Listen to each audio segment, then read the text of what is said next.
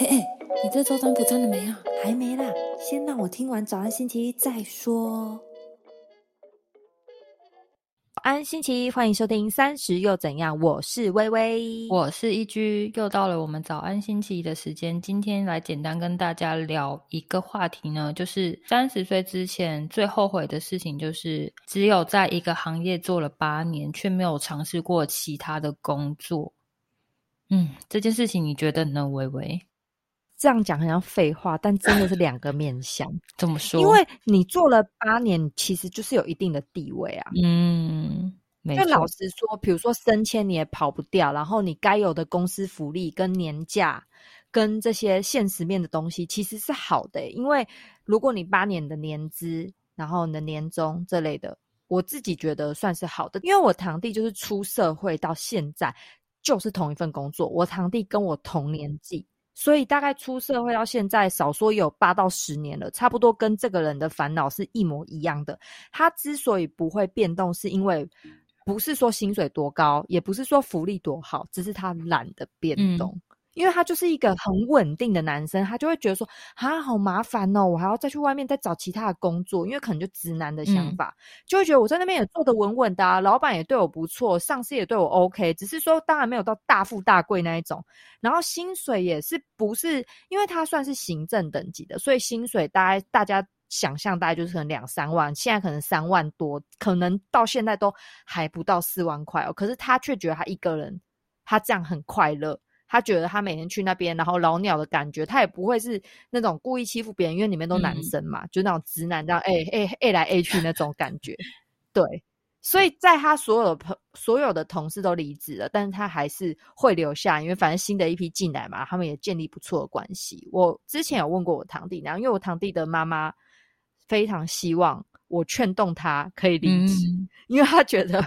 小孩还是需要去多换一两份工作，去提升自己的薪水，去看不同公司不同的文化，所以刚好我身边有这样一个。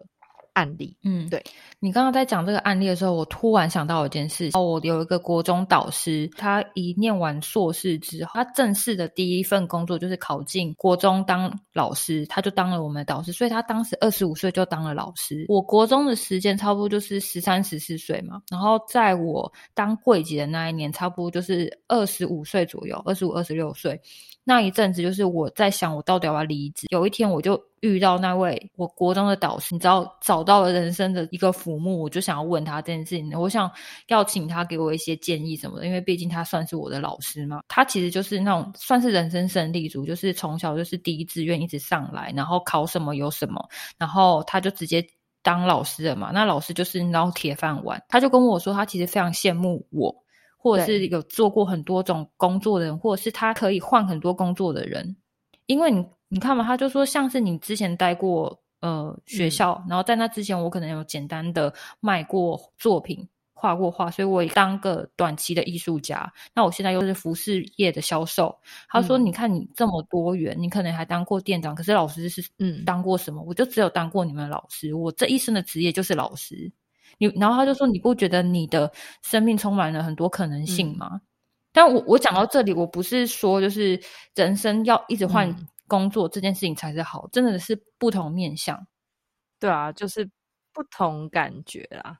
看追求的是什么，因为如果不是铁饭碗，当然例外。但是如果你是以那个就是私人公司的体系来说的话，看你要的是什么。因为我换工作，我会有一个很明确的目的，我要的是薪水。是，除非我是真的是不开心的离职，不然我一定下一间公司比现在原原本的要离职的公司一定要再高多少钱。就是我有一个很明确的目标。对，那有些人就会觉得说，没关系，我宁愿钱拿少一点，我也想在家里附近。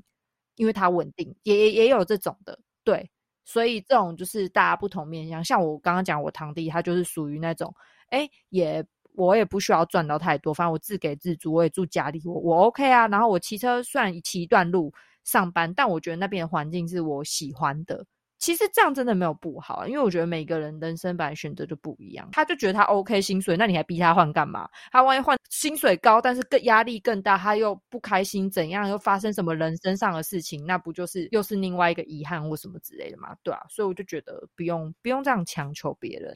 嗯，真的哎，你真的说到老温的现状，这样乱爆老温的料，对啊，因为其实因为老公老公是谁，我才哎，我真的不会叫他老公，好恶心哦。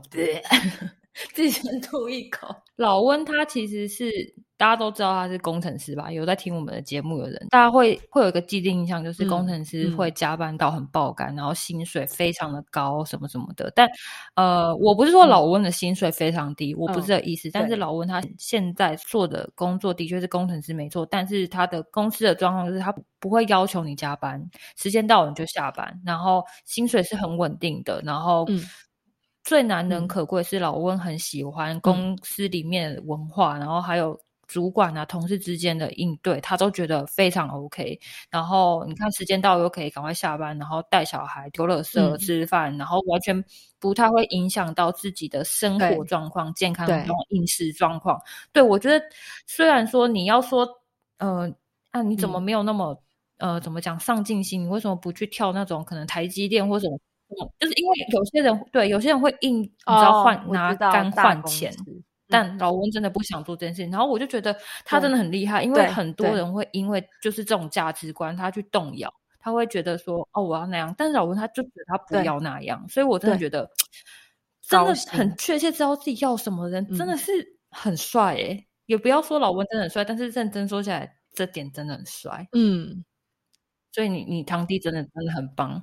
哎，这边说到最后把他赞扬的太高，因为说 我说不定他真的只是不知道要干嘛，就只是迷茫，然后干脆不要想，干脆不要想，也蛮快乐，就直接到现在。我也喜欢这种意志很坚定的人，任何人说什么，旁人说什么都动摇不了他。